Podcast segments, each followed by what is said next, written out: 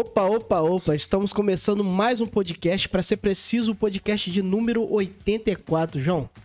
É, rapaz, nós estamos chegando já perto dos 100, né? Já, né? Será, né? Começou com uma brincadeirinha. E a gente foi gostando, gostando. Quando fui ver, a gente já estava totalmente apaixonado, né? Sim.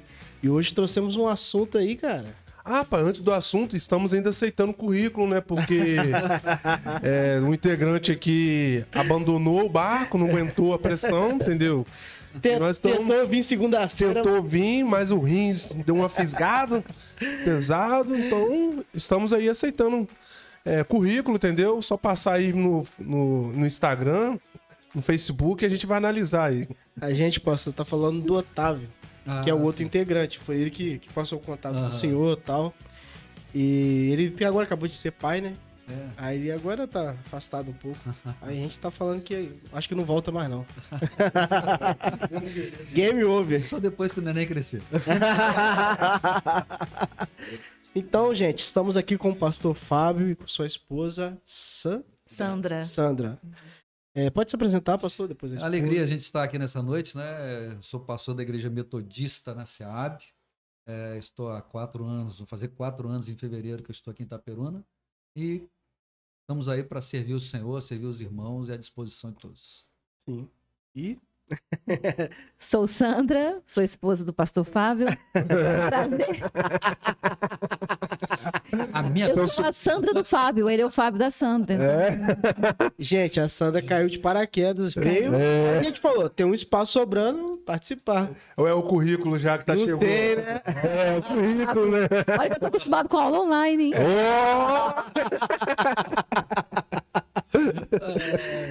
Gente, se você ainda não é inscrito no nosso canal, se inscreva no nosso canal. Se você veio através do Fábio, é, esteja compartilhando o vídeo, que vai ser um assunto muito bom hoje, muito edificante. E também um assunto muito tenso de falar ao mesmo tempo. E hoje vamos falar sobre o perdão, negão. E aí? Cara, assim, eu já saí de casa, já briguei com a esposa, entendeu? E ela não aceitou meu perdão, não, cara. Espero que ela esteja ouvindo aí o podcast, entendeu? Que o, pa- que o Senhor usa o pastor e a esposa dele pra acalmar o coração dela. É um assunto complicado, né? E aí, pastor? Perdão é fácil? dificílimo. Difícil. Talvez, pelo menos no meu entendimento, eu creio que perdão seja uma das coisas mais difíceis de serem praticadas. Eu diria mais: perdão, na minha ótica, é algo divino. Sem a ação de Deus, eu acho impraticável perdoar alguém. Eu botei até no, no- na descrição, botei que é um dos mandamentos mais difíceis, Sim. na minha opinião, cara. É, é bem complicado. Porque a gente às vezes fala de perdão, às vezes algo simples, né? É... Às vezes tem coisas que são simples, brigas simples, Claro. discussões simples, mas tem coisas que são difíceis, cara. São gravíssimas, né? São gravíssimas, né? entendeu? E o que, que você pode fazer uma introdução sobre esse assunto, sobre o perdão, para começar, na sua ótica aí, na sua visão, na visão da Bíblia. Em primeiro lugar, biblicamente falando, né? Eu entendo que perdão, ele não é uma questão de opção. Perdão, ele a gente não tem opção. Nós temos que perdoar. Seja o que for, seja que situação for, nós precisamos perdoar. Né, O próprio Jesus diz para nós, né, aquela oração que ele ensina aos seus discípulos, que é a oração do Pai Nosso, né, comumente chamada de oração do Pai Nosso, é, perdoa os nossos pecados, assim como nós temos perdoado os nossos devedores. Então, ali é uma condicionante. Para que haja perdão para nós, é necessário que também nós estejamos perdoando aqueles que nos ofendem. Então, eu acho que não há opção. Perdão é Um mandamento. um mandamento, tem que ser cumprido. né? Por outro lado, é difícil. Como é complicado. Imagine situações, como você disse, gravíssimas. Estupro, né? uma agressão física Um assassinato. um assassinato de alguém da família, uma situação em que a pessoa, né, por acaso eu vi um- uma situação como essa hoje na, na internet, mas não vou entrar nos detalhes, senão estamos o tempo todo. Uma pessoa que vai para a internet e destrói a reputação de alguém com falsas provas, mas como diz o ditado, depois que você abre um, um travesseiro, um saco de penas no alto do morro, nunca mais se acha, não é? Uhum. Então, é complicado demais nessas situações a pessoa perdoar. E aí é preciso entender que o perdão é um processo. Não é algo que acontece assim num estalar de dedos. né? Não é algo assim simples de ser feito. É complexo, é demorado. E existem até passos necessários para que um perdão realmente aconteça na vida da pessoa. Sim. E também a gente tem que entender o que é perdão e o que não é perdão. Isso traz muita confusão no meio das pessoas. Sim. E o que seria não perdão? O que, que é perdão? É, vamos lá então. Eu queria até compartilhar alguma coisa aqui com vocês que eu trouxe aqui, que é um autor que eu acho muito interessante. E tem umas coisas que as pessoas falam. Eu, É eu, eu verdade. perdoo, mas eu nunca mais quero ver essa pessoa, não, rapaz. Pois é, e a gente tem que separar Nunca o que é mais- perdão e o que não é perdão, né? Esse autor, né, o pastor Mark Driscoll, um americano, ele coloca algumas coisas até num sermão que ele fez, e eu gostei muito do sermão dele, achei muito interessante. Eu queria compartilhar algumas coisas bem rapidamente que ele diz, né? E ele fala assim: primeiro é preciso saber o que perdão não é. Primeiro, não é ausência de raiva, de tristeza ou dor diante de um pecado cometido. Não é se sentir bem em face do que é mal. Às vezes as pessoas pensam que perdoar alguém ou para dar perdão a alguém, nós temos que sentir a ausência de raiva. A Bíblia diz para nós: irai-vos, mas não pequeis. Uhum. Então a gente precisa entender que mesmo quando nós vamos perdoar uma pessoa, esse perdão ele não trará de imediato em nós ausência de tristeza, de Sim. dor, né? Você não vai se sentir totalmente aliviado quando você diz que perdoa alguém. Então, a gente precisa entender que a gente vai ter que trabalhar essa questão de dor, essa questão da tristeza, até porque a palavra de Deus diz para nós o quê? Nós só vamos viver um tempo onde as lágrimas serão secadas e não existirão no céu. Só. Então a gente sabe que aqui é dureza, aqui é tristeza, é dificuldade, é problema, sofrimento, né? E a gente tem vitórias, obviamente, mas é, a gente não vai passar por um momento de perdoar alguém sem sentir dor ou raiva. Imaginemos, por exemplo, que eu te ofenda profundamente em algo muito especial na sua vida, no seu caráter, na sua família. Você pode me perdoar, mas Uhum. aquilo vai doer. Digamos que nós fôssemos amigos de longa data. É complicado você se sentir totalmente normal comigo depois de uma questão dessa. Vai doer e vai ter um tempo prolongado. Gerar de novo uma confiança. Exatamente. Então, perdão não é ausência disso. Então, a primeira coisa que a gente entender é que quando eu perdoo alguém ou alguém me perdoa, isso não vai trazer ausência de dor nem de tristeza naquele momento. Uhum. Tempo. Outra coisa que ele diz é o seguinte: não é ausência de consequências pelo pecado ou ofensa cometido. Às vezes a gente faz muita confusão com relação a isso. né? Eu não vejo nenhum exemplo na Bíblia onde ou Deus perdoou o homem, ou a mulher, no caso, ou onde uma pessoa perdoou outra e as consequências foram abolidas. Tem isso na Bíblia. Perdão de pecados é uma coisa, consequência de pecados ou de uma ofensa, outra coisa diferente. Né? Eu posso perdoar o ladrão que me roubou, mas eu posso chamar a polícia para prendê-lo. Isso é a consequência do erro que ele cometeu. né? Então a gente tem que separar essas coisas. Outra, Interessante isso. outra coisa que ele coloca pra gente aqui, ele cita até o caso que eu gosto muito de citar, é Davi, lá em 2 Samuel 12, né? Quando Natan se apresenta para Davi, e eu fico imaginando que isso aqui é homem de Deus. Chegar diante do rei, colocar o dedo no nariz dele e dizer assim: Ô rei, conta a parábola da ovelhinha, do homem pobre, e diz: Esse homem é você. Imagina que coragem, que ousadia, hein? que unção. Isso é unção, isso é confiança em Deus e saber o que devia fazer. Engraçado que Davi não tinha perdão nem pra ele. Não. Quem é esse homem? Vamos, vamos matar esse homem agora. E Davi ele Não não, se enxergar. preocupa com a situação e ele julga a história que é contada para ele. Uhum. Né? E ele diz, você. E aí, quando ele cai em si, o que ele faz? Ele chora. Ele se arrepende profundamente. E Natan diz para ele assim: "Ó, Você não vai morrer, não. Deus falou que você espada. Nunca mais. Eu pergunto para você: e a família de Davi daí por diante? Ah, foi. Quais foram as consequências do pecado de Davi? Mas eu te pergunto, Davi era amado de Deus antes do pecado e depois não? Não, Davi foi amado de Deus antes e depois.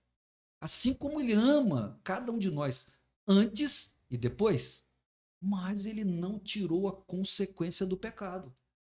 E às vezes a gente não entende isso. As pessoas querem chegar perto de Sim. você, te agride, te ofende. E depois chega assim, me perdoa, e você abraça, beija, diz que está perdoado. Será que a gente perdoa naquele momento? Sim. Perdão demora. Precisa Seria uma coisa mais profunda, né? cumprir etapas na nossa vida. Eu diria até que o perdão ele precisa levar passos como um luto leva. Ninguém que perde alguém muito querido fica bom de uma hora para outra. Ele vai levar um prazo de tempo para poder processar tudo aquilo que aconteceu com relação à perda de um ente querido. Uhum. Então, o perdão também não. né, A gente pode pedir desculpas. Eu piso no teu pé e digo assim: é, João, João. João, desculpa, pisei no teu pé. Aí o João diz assim: não, tudo bem, pastor, você pisou aqui, mas tá legal e tal. Mas digamos que a unha do João estava encravada, inflamada, dolorida demais. Foi algo que doeu demais para ele. E de repente aquilo incomodou ele tanto. E deixou ele mal. Ele não vai, ele vai dizer assim: não, eu te desculpo e tal, tal, mas lá no fundo.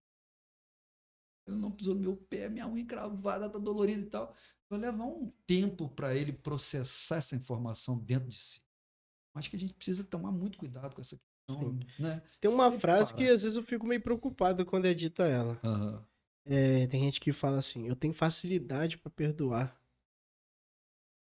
Isso é complicado. Eu não tenho, não, eu tenho facilidade é perdoar. complicado.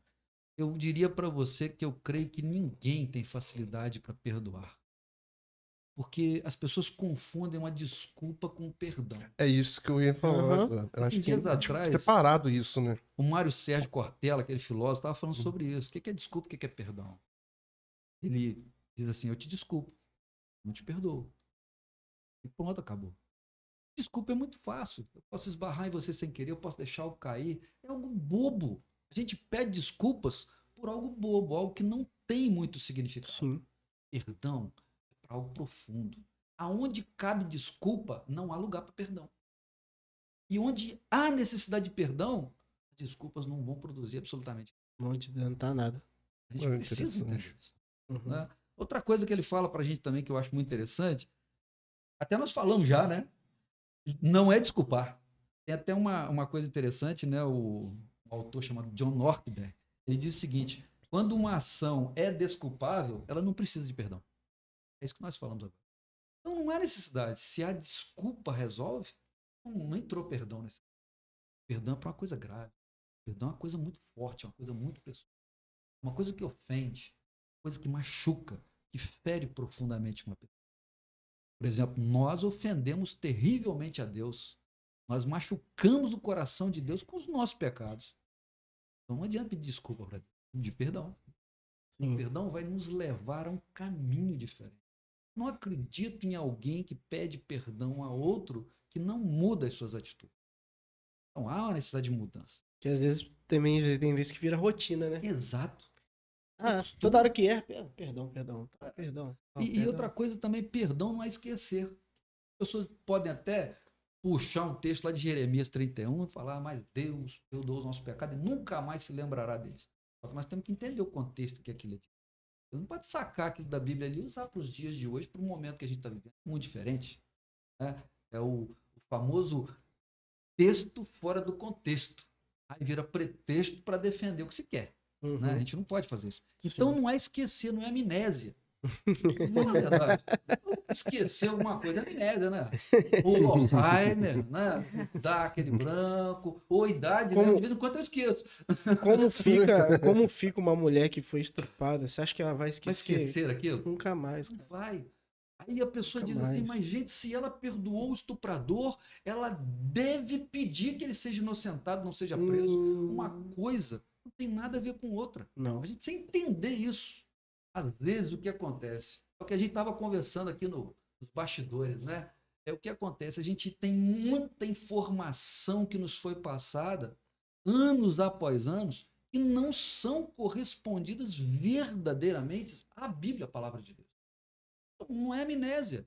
Porque eu te pergunto uma coisa.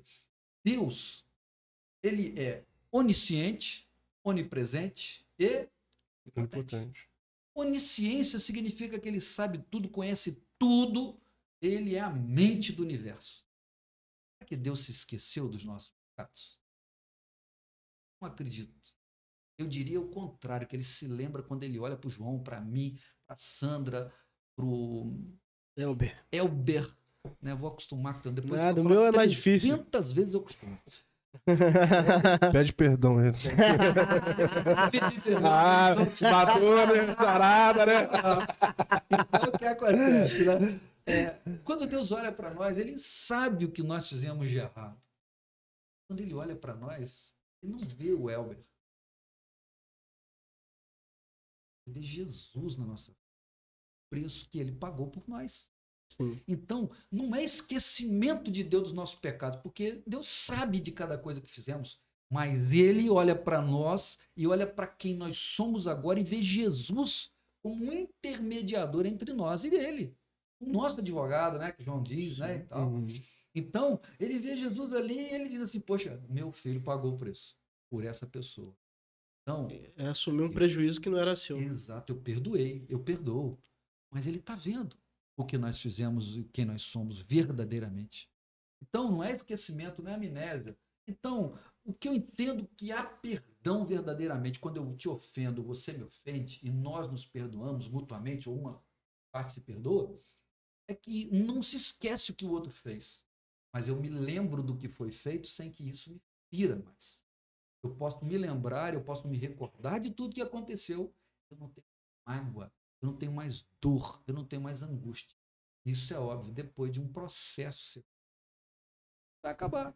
Então, não é esquecimento. E, e creio também, né, que é, e cada pessoa se sente de uma maneira diferente. Claro. Às vezes passamos pelas mesmas experiências, mas você perdoou isso de uma maneira mais rápida. Não quer dizer que eu também tenho que ser daquela mesma maneira, entendeu? Exatamente. É claro que eu tenho que perdoar, mas nem, nem todo mundo consegue corresponder da mesma forma que o outro em certas situações, né? Em psicanálise, a gente costuma dizer que cada ser é um universo em particular.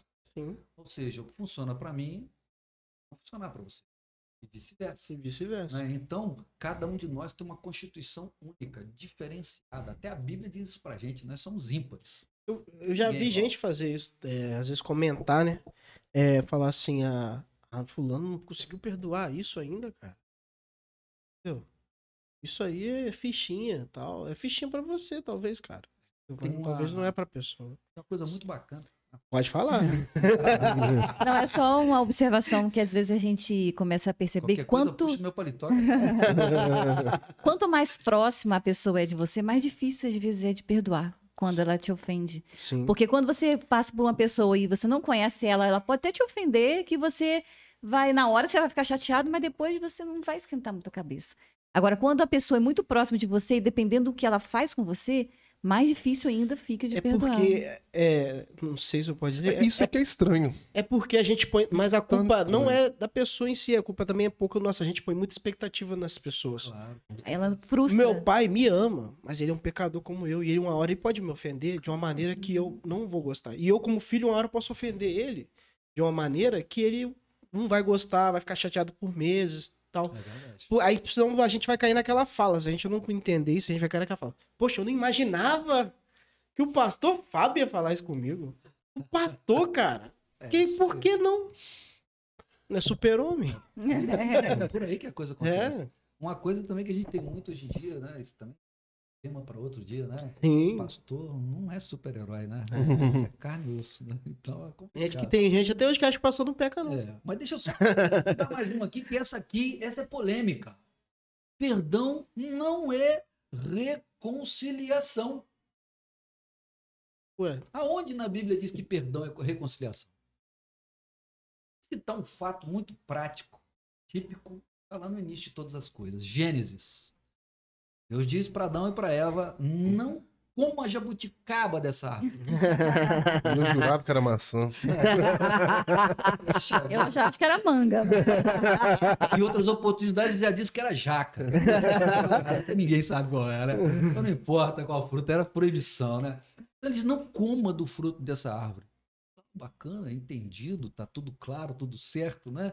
Mas nós seres humanos, nós somos crentes. Dificinho, né? Vocês. Quando eu era garoto lá em Pádua, né? não faça, faz. Tinha uma praça assim perto do colégio e tinha uma grama muito bonita que o, que o jardineiro do, do, do parque lá cuidava Não e tinha um monte de pise. placa, não pise. corria todo mundo fora dele para pisar na grama, porque atrai aquilo que é proibido. Né? Então o que acontece? O homem e a mulher pecam. Deus os pune. Tanto é a punição tanto da mulher, punição do homem, a punição da própria serpente que estava envolvida ali. Aquilo ali, é claro, com relação à serpente, é, a gente tem que analisar isso com calma, não dá tempo, né? Mas ali existe toda uma questão simbólica e não literal daquilo ali. Né? E uma outra oportunidade pode até conversar sobre isso. Mas aí o que acontece? É, todos eles são punidos. Eu pergunto, João, Eva, Deus perdoa Adão e Eva? Eu particularmente creio que sim. Sim. Eu creio que eles entenderam, uhum. principalmente Adão. Agora não ter Deus para bater aquele papinho com ele no, no virar da tarde, né? Imagina que falta, que sentimento ruim. Creio que ele sentiu muito, mas ele foi perdoado. Legal, mas eles foram banidos. A consequência do pecado não foi retirada. Então não houve uma reconciliação no sentido de trazê-los de volta para o lugar onde eles estavam. A gente pode até unir as duas coisas. Re, perdão não é reconciliação e perdão não é restituição. Muita gente pensa que ser perdoado é ser restituído. Uhum. Eu estou numa empresa, sou um gerente de uma empresa, o dono de uma empresa, e um funcionário rouba a empresa. Ele quebra minha confiança de anos a fio trabalhando. Eu demito, mesmo que eu perdoe, eu não vou restituir ao cargo que ele estava antes, que eu não, aí eu seria um bobo, né? Confiar no cara que, que te roubou. Então, Sim. não é isso. Mas também não é reconciliação, queridos. Não houve reconciliação. A gente pode ver pelo próprio narrativa de Gênesis que demora para Deus ali se reconciliar com o homem novamente, restaurar aquela comunhão. Não é uma coisa imediata. Por isso, é interessante a gente separar as coisas. Reconciliação é duas pessoas voltarem a ter o mesmo relacionamento de antes. Em certos casos, isso é impossível. Hum, foi dito. Digamos que uma mulher esteja casada com um homem. Cana, legal. E esse homem se torna violento com essa mulher. Esse homem estupra sua mulher, porque pode existir um estupro mesmo dentro de um casamento. Estupra sua mulher ele violenta sua mulher, ele bate na sua mulher, ele desrespeita, quer dizer, ele comete uma série de coisas horríveis com a sua mulher. E essa mulher o perdoa. Ela tem o direito de não querer mais a companhia dele, de não querer estar com ele. Quem diz que ela é obrigada a se reconciliar? Será que semana que vem ele não vai fazer isso de novo? Será que na outra ele não vai matar essa mulher? Eu conheço casos de, de, de casais que tiveram esse problema e o pastor disse: perdoa, volta para casa. E o marido tinha batido na mulher e falou que ia matá-la. E ele matou mesmo. E aí? Como é que eu, como pastor, dormiria depois de uma dessa? Ou você, ou quem quer que seja que desse um conselho desse? Então, não significa reconciliação. Não estou dizendo que em situações onde há perdão não possa haver reconciliação. Pode. Pode sim. sim. Glória a Deus que haja. Agindo Deus, maravilha. Mas nem toda vez que há perdão, há reconciliação. É, então, as duas coisas não são iguais. Entendi. A gente precisa entender esse tipo de é. coisa. E a maioria das pessoas eles pensam, eles pensam que perdoou, acabou. Como Esqueci, você, você falou do funcionário, né? O, é. o cara pode perdoar e contratar ele novamente. Uma outra coisa que ele coloca também, bom, mas tem mais duas só. Perdão, eu já até falei, né? não é restaurar toda e qualquer situação. O caso do Éden, a situação restaurada. Cada um agora tem que trabalhar, rapaz, tem que ralar, tem que suar para comer o pão de cada dia. Opa, Eva agora, os dores dela foram aumentadas, foram multiplicadas. A terra agora tem espinho. A terra dá trabalho para ser cultivada. Não é como antes. Então as consequências vêm, não é restauração, não é restituição. Posso perdoar você, mas eu posso não te restituir a posição que você tinha antes. Acontecem casos que sim, sim. Opa, parábola do filho pródigo. Foi lá, fez tudo de errado, quer dizer, o cara exigiu a herança do pai que estava vivo. É, já começa por aí mal, né? Vai embora, gasta tudo, joga tudo fora e volta. E quando volta, o pai restitui a ele a dignidade de filho, dá o anel, lhe calça sandálias, dá novas roupas. né, se alegra com todos, manda matar os animais, fazer uma festa. Bacana. Ele representa ali também Deus, Jesus ali, né? Ou melhor, Jesus sendo a- o, o intermediário da reconciliação entre Deus e o ser humano. Agora, entre nós humanos, será que isso aconteceria? Complicado, não é? É muito complicado. Sim. Pode existir? Pode. Mas eu ainda não vi nada desse tipo acontecer 100% realmente. Uhum. Nem longe ainda disso. Outra coisa que a gente percebe aqui que não é aprovar ou diminuir o pecado. Isaías 53 fala muito sobre isso, né? É interessante te lembrar. Eu, às vezes, eu posso te perdoar pelo que você fez. Não vou concordar com pessoas que não. Acha que a gente tem que liberar perdão, por exemplo, você tem uma pessoa viciada, um filho viciado, e ele gasta tudo com drogas, ele se envolveu com drogas, está atolado nas drogas. Ele vai, ele te rouba, ele pega seu dinheiro, ele pega tudo que você tem e vai vendendo. Eu vi um caso como esse. A mãe ficou internada, quando voltou em casa nem cama tinha. Ele vendeu tudo para usar no crack. Caramba. É uma situação dramática. A gente sabe que essa questão de drogas é algo muito Terrível. triste, muito triste mesmo. Mas vem cá, eu perdoo meu filho, eu amo meu filho. Era esse tipo. Opa, ah, você vai tratar, não pode ser desse jeito. Tem pessoas que acham que perdão é tolerância com o pecado. É você concordar com aquele pecado e permitir que ele continue sendo praticado. A gente não pode misturar essas coisas. Isso aí lá na frente vai travar, vai dar confusão. Outra coisa, é, perdão não pode ser dado. Aí nós vamos 70 vezes 7. Né? Não posso dizer que eu vou te perdoar, que você vai me perdoar hoje e acabou. Nem posso garantir que eu não vou te magoar e nem também posso garantir que você não vai me perdoar. Porque o certo seria isso. O bom seria que ninguém se magoasse mais. Sim. Mas o que é certo e pleno é que ainda temos que continuar nos perdoando. Então é uma coisa que a gente tem que acostumar a viver a vida toda. Ele vai sempre ter que ser dado e nós também sempre precisamos. Porque não há um só dia. né? Ou melhor, não há uma só pessoa que não ofenda o outro em algum momento, que não crie um mal-estar, que não alguém.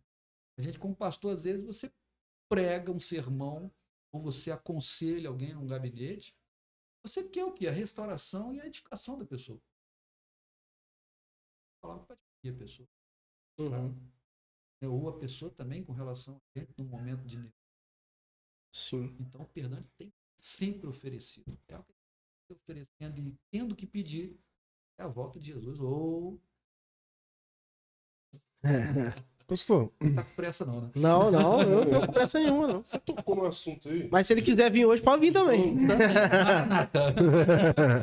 Você tocou num assunto aí que é polêmico. O perdão, por exemplo, se a gente for ver a questão de Adão e Eva, Uhum. eu também estou naquela linhagem sul que sim, Deus perdoou. Mas Adão e Eva não confessou. Não existe a, a A citação. citação de confessão.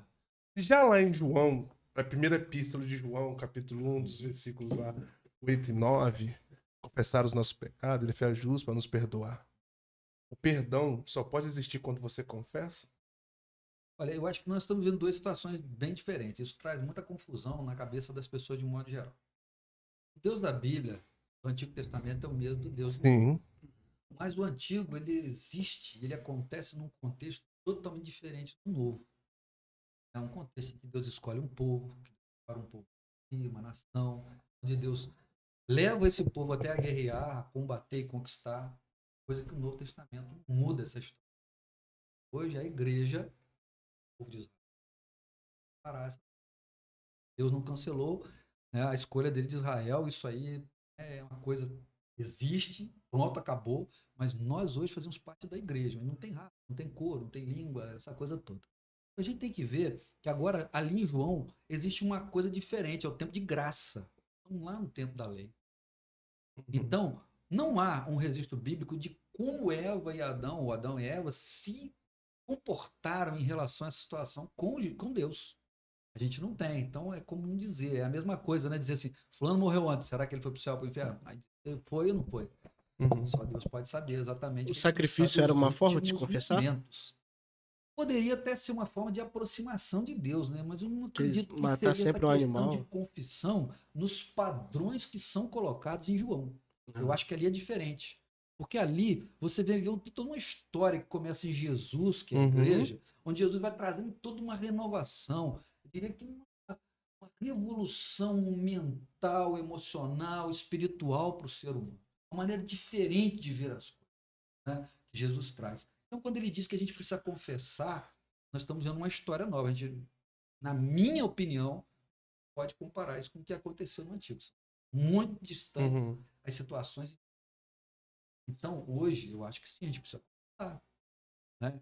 É, é importante, tanto que antigamente existia uma na liturgia da igreja, não sei se vocês praticam isso ou praticaram antigamente, mas na nossa existia, uma liturgia que tinha um momento de confissão de pecados. Ainda Aquele tem. momento que você estava ali, você com Deus, o seu momento a sós ali no culto, estava para Deus o que havia feito Uhum. durante a semana e pedia perdão. Então, a confissão é necessária, é importante. Mas a gente tem que sempre lembrar de uma coisa, Ju. É, mesmo que você não confesse o, o que você fez contra mim, eu preciso te perdoar. Sim. O meu perdão para ser liberado Não, mas aí, não depende de uma confissão. mas aí eu tô colocando o contrário. Sim, eu sei, do lado do outro lado, a pessoa que cometeu. Não, eu tô colocando entre o a perdão de, de Ah, sim. Deus, De de Deus. Com, com pessoa. com o ser humano, sim, sim, entendeu? sim. Aham. Não tô colocando entre dois seres humanos, É, eu não. acredito que exista sim uma necessidade dessa confissão, embora às vezes ela seja uma, ela ela deve ser uma coisa mais espontânea, e não obrigatória. Eu já vi muita gente confessar, muita gente assumir compromissos e no outro dia, segunda-feira é diferente. Já esqueceu. É um outro mundo, né? É, A nova vida. é, exatamente. Né, Você vê, hoje, hoje, por exemplo, então você vai lá na frente, cara, você faz um voto. Na nossa igreja existe um, um voto muito prático, que, que é feito por todas as pessoas que se batizam, né? Ou que vem de transferência de outra igreja e tal. É, vou sustentar essa igreja com as minhas orações, com as ofertas, com os dízimos. Só que, depois de um tempo, a pessoa esquece disso. Aperta um pouquinho, a primeira coisa que uma Igual, eu lembro do, do conhecido meu, que ele falou que ele vinha a pé pra igreja, que quando ele tivesse uma moto ou um carro, ele ia passar a vir mais na igreja. Depois que ele teve o carro e a moto, nunca mais foi na igreja. Então, eu- essas paradas assim, tipo, essas promessas nossas, assim, às vezes são muito vazias. são muito vazias. Então, E a gente, o nosso assim, coração é enganoso. É, e essa confissão acontece. Você veja bem, uma pessoa, a gente não sabe o que passa nos últimos momentos de uma pessoa que está morrendo. A não ser que a gente seja uma testemunha ocular do que está acontecendo. Caso, por exemplo, uma pessoa está num, CTI e ele falece. Sabemos o que aconteceu entre ele e Deus naquele momento. Então, ele, eu creio que Sim. quando a gente vê esse momento muito a gente confessa pecados, a gente pede perdão, a gente apela para Deus.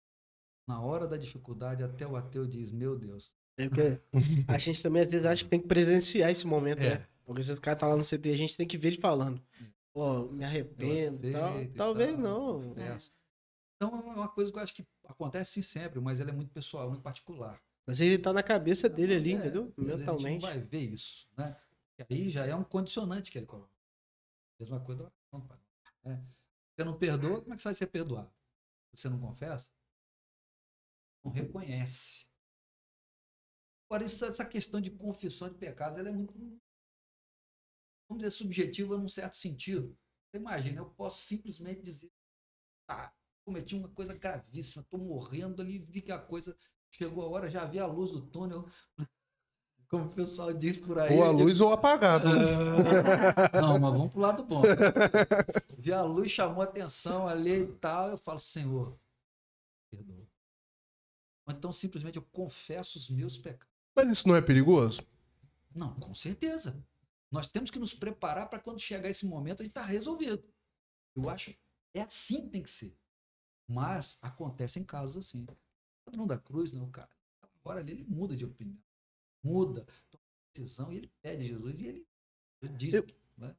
Eu, eu tenho um outro pensamento sobre essa aí do, do ladrão da cruz. É. Eu tenho um outro, mas assim. É, mas você falando essa questão do perdão, assim, que. Porque eu sempre penso assim, porque quando Cristo fala, Pai, perdoa, perdoa eles, eles não sabem o que fazem.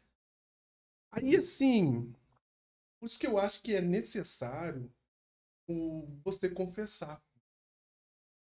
Porque como que você vai saber que foi perdoado uma coisa se você não confessou? Mas a questão do confessar acaba que às vezes, como você Mas- falou, pai, perdoa eles, não sabem o que fazem. Porque realmente tem vezes que o perdão é de Deus pra nós é sem a gente confessar. Eu vejo muito dessas formas assim. Mas eu vejo que porque o que faz a gente confessar mesmo é o Espírito Santo. É ele Sim. que nos incomoda e nos leva a confessar os nossos pecados. diferente da gente ver as coisas também com relação a isso. Né? Vamos ver. Por exemplo, uma pessoa que está lá fora nunca teve uma experiência com Deus. Tá Totalmente distante de Deus. Ele, ele tem que ser visto de uma forma diferente de nós que andamos com Cristo. Sim, também. Cristo, Uhum. e até às vezes apontamos os erros dos, dos outros. né? Verdade. A maioria das vezes. Ao invés de a gente pregar a gente, reconciliação, como diz Paulo, no Ministério de Reconciliação, nós pregamos acusação. Então, a gente precisa separar essas duas coisas. Para nós, eu acredito que o julgamento, que, vamos dizer, a condicionante, o aperto é muito maior. É diferente. A gente sabe o que está fazendo, a gente sabe onde está pisando, Sim. a gente Uhum. precisa é, andar de uma maneira diferente. Nós conhecemos a palavra, o outro não. Uhum. Então, às vezes, eu acho que, de repente, numa situação como essa, um cara que nunca conheceu a Deus, ele não tem envolvimento nenhum com Deus, ele pode ter ouvido uma mensagem, alguma coisa, e tal, mas ele não tem uma prática e nenhum relacionamento desenvolvido com Deus. Ele está num carro, ele sofre um acidente. E naquela hora final ali, ele pode, naquele momento ali, ser salvo. Ele pode, naquele momento Sim. ali, pedir perdão. Uhum. Né? É, já ouvi alguém comentar sobre casos assim, não, não os presenciei, mas ouvi. Uhum. Então, naquela hora do aperto, da dificuldade, o Quase uma cena de filme tudo, isso. né? é, exatamente. o indivíduo, ele pode, naquele momento, ele não vai ter como confessar pecados. Mas naquela hora ele vai dizer, Senhor, eu admito que eu estou errado, eu sei que eu estou errado. Por isso que eu digo que é muito subjetivo, pode variar muito de caso para cá. E aí a gente tem que ter um certo cuidado. Agora, eu acho que João também está escrevendo de uma, uma forma interessante. Presta atenção, todas essas cartas são escritas para a igreja Uhum. não sendo escrito para o mundo. Então o negócio é com a gente. Né? Com, como diz o ditado, com, com, a, com o crente buraco mais embaixo. Né? Você não está falando com uma pessoa que desconhece, está falando com alguém que conhece a palavra de Deus. Então todo aperto, todo, é, toda situação difícil, a gente pode pegar até as cartas do Apocalipse. O Senhor está falando com a igreja. Ele não está falando com as pessoas que não têm um relacionamento com Deus. Então, acho que aí, para a gente, sim. A gente tem que confessar, a gente tem que abrir a boca e dizer, Senhor, eu, eu confesso Sim, que eu sim. pequei. Eu Sim. pisei na bola. Mas isso aí, a Sim. linguagem vai variar, né? É, Eu acredito que Deus ele vai perceber e entender. Se você disser, eu pisei na bola, eu confesso o meu pecado X. Eu vejo que ele vai- vacilei. é, ele vai entender do mesmo jeito. Mas para nós, eu entendo que é diferente. Porque eu indo para esse lado aí, por exemplo, se eu Ah, só um cometo segundinho. Até, só se fazer uma- uma- um parêntese aqui. Até que a gente pode ver na própria Bíblia. Qual é o conselho da Bíblia pra gente? Se você vê teu irmão pecar, é ele. É ele. Opa, aí dá todas uma série de orientações de procedimento. Ele tá falando do irmão, ele não tá falando do cara. Tá entendendo? Uhum. Então é diferente aqui. Bem diferente. Sim. Então a gente precisa entender esse rigor. A gente vê pecar, né? A gente vai falar pros outros. Mas A gente vai lá com o irmão. não, é porque eu, eu, eu fico olhando essa situação, por exemplo. Por que, que eu falo a questão de confessar os pecados? Uhum, Que eu acho que é necessário. uhum. Acho que é mais que necessário. É obrigação de você confessar Uhum. o pecado. Sim. Porque se você não confessar os pecados e pedir perdão a Deus, Uhum. você vai ficar continuar na prática do pecado. Não estou dizendo que a gente vai estar livre do pecado. Uhum. Não acredito nisso. Claro, claro. entendeu?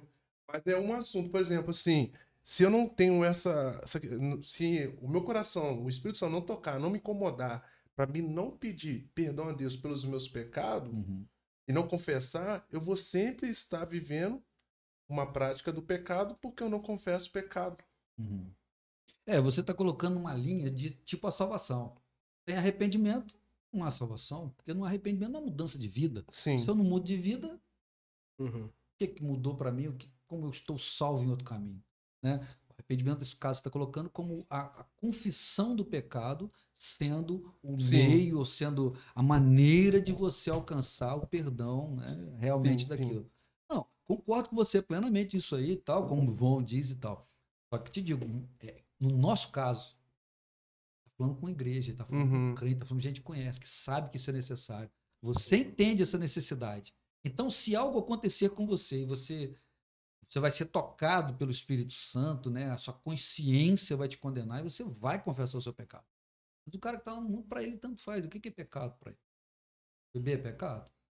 Né? Sair com a Fala mulher que beber é pecado, não, senão tem que quebrar as garrafas de Não, casa. hein? não, eu não tô, eu não tô nem falando. Tô brincando, tô brincando. O que seria pecado? Bebida? O cara sair com outra mulher? O cara ter sexo fora do casamento ou antes do casamento? Não tenho nem usar uma ideia. droga? Né?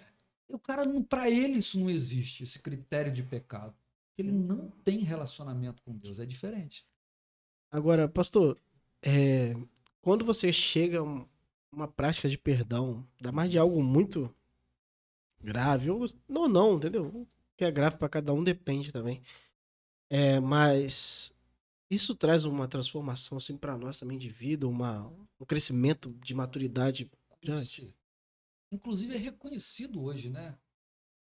Ciências na área humana, principalmente psicologia, ela reconhece. Quando você perdoa alguém, você está melhorando a sua.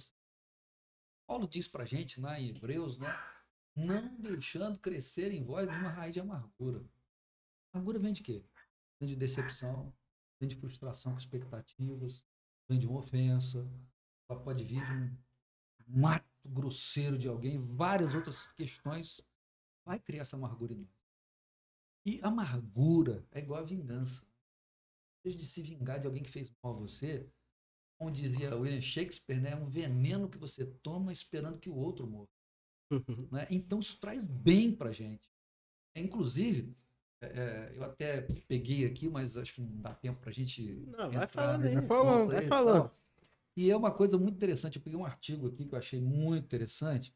Você É, pelo não menos trouxe a esposa. Os É, outros pastores é. vêm, Não sei. aí fala, a esposa tá em casa esperando, embora. Agora esse Senão, não Você tá pode ficar aqui até meia-noite. E o máximo é 11 horas. Senão meu não me perdoa, não.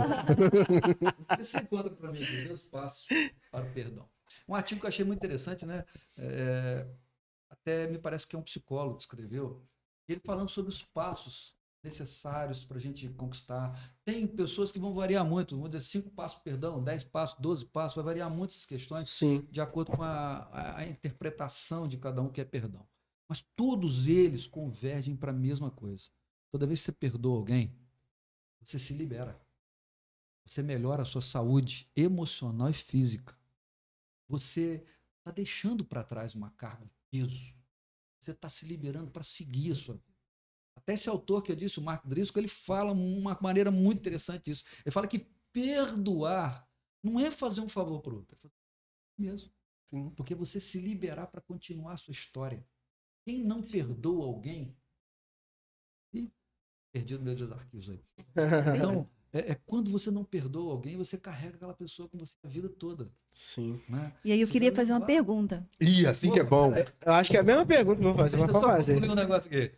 Então vamos lá. Então, quando não? você carrega aquela pessoa para a vida toda, a mágoa que ela te fez.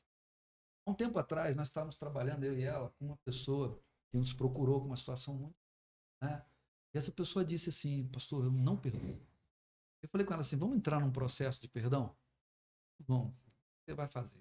Eu peguei eh, um processo que existe, desenvolvido por um autor, um pastor chamado David Cornfield.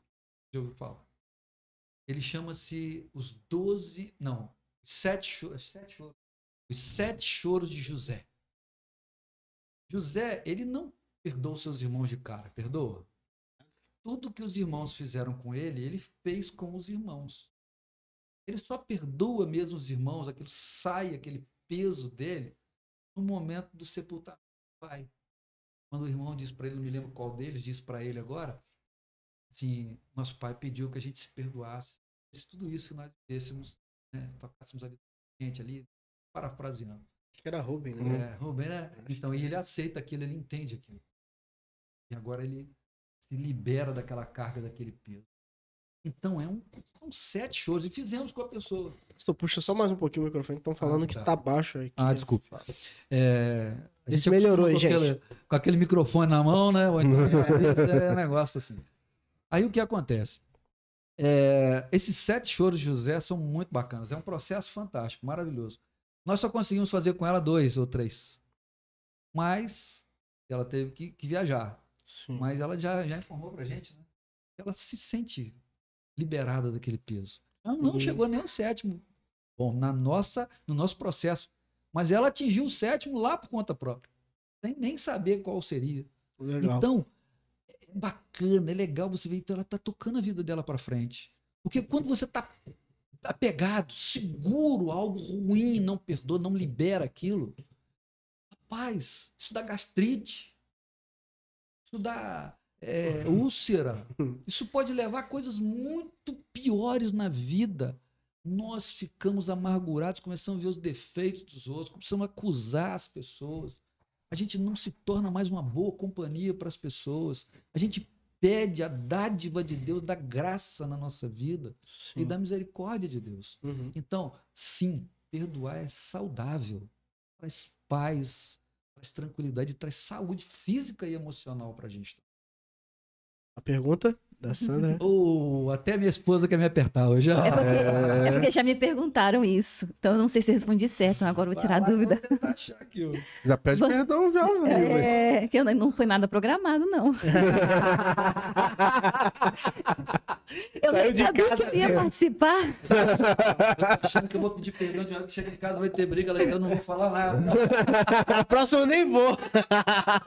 Já vou. De... Bom, Você já pediu o currículo mesmo, mas agora- Já era. Como a gente está falando agora de perdão de pessoa para pessoa, é, nem sempre a pessoa que te ofendeu, que te magoou, ela vai te aproximar de você e pedir perdão a você. Sim. né? Mas aí o mandamento é que a gente libere perdão. Como saber se a gente liberou perdão? Qual a atitude que a gente tem de, de reconhecer que, é que o perdão foi liberado? Quando Olha, eu acho é- que- Olha, eu acho primeiro que você tem que tomar cuidado que tem alguma coisa aí, tá? Tem, tem, tem.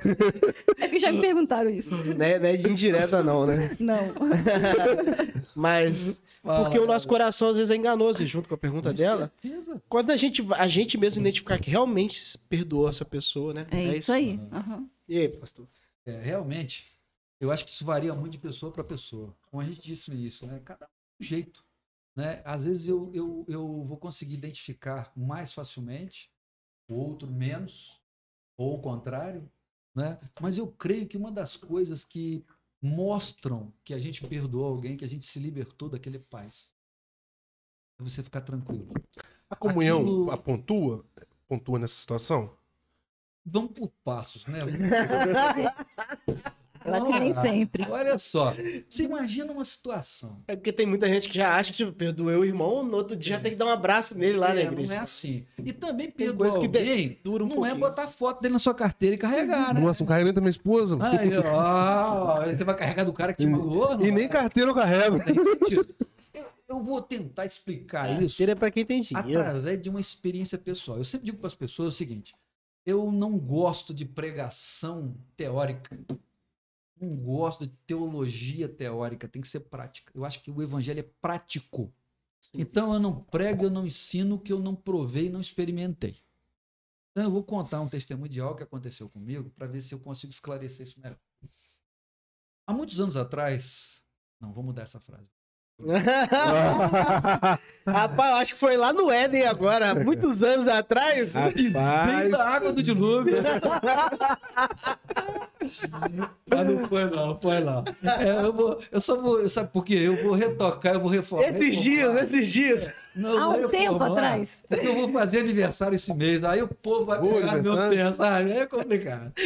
Né? Vocês erraram aqui por 10 dias, né? Dia 28 eu vou completar mais um aninho. né? Ah, E poxa. esse ano com muita alegria, mais alegria ainda, né? Mas vamos lá. Então, o que, que acontece? Há algum tempo atrás, né? Vou fazer igual a história. de- algum tempo atrás, era uma vez, eu estava lá, mas não é historinha, não é verdade. Eu trabalhei numa empresa durante muitos anos. Nessa empresa eu ganhava muito bem. Não ganhava. Ser pastor hoje nem é sombra de como eu ganhava, né? E de como eu vivia.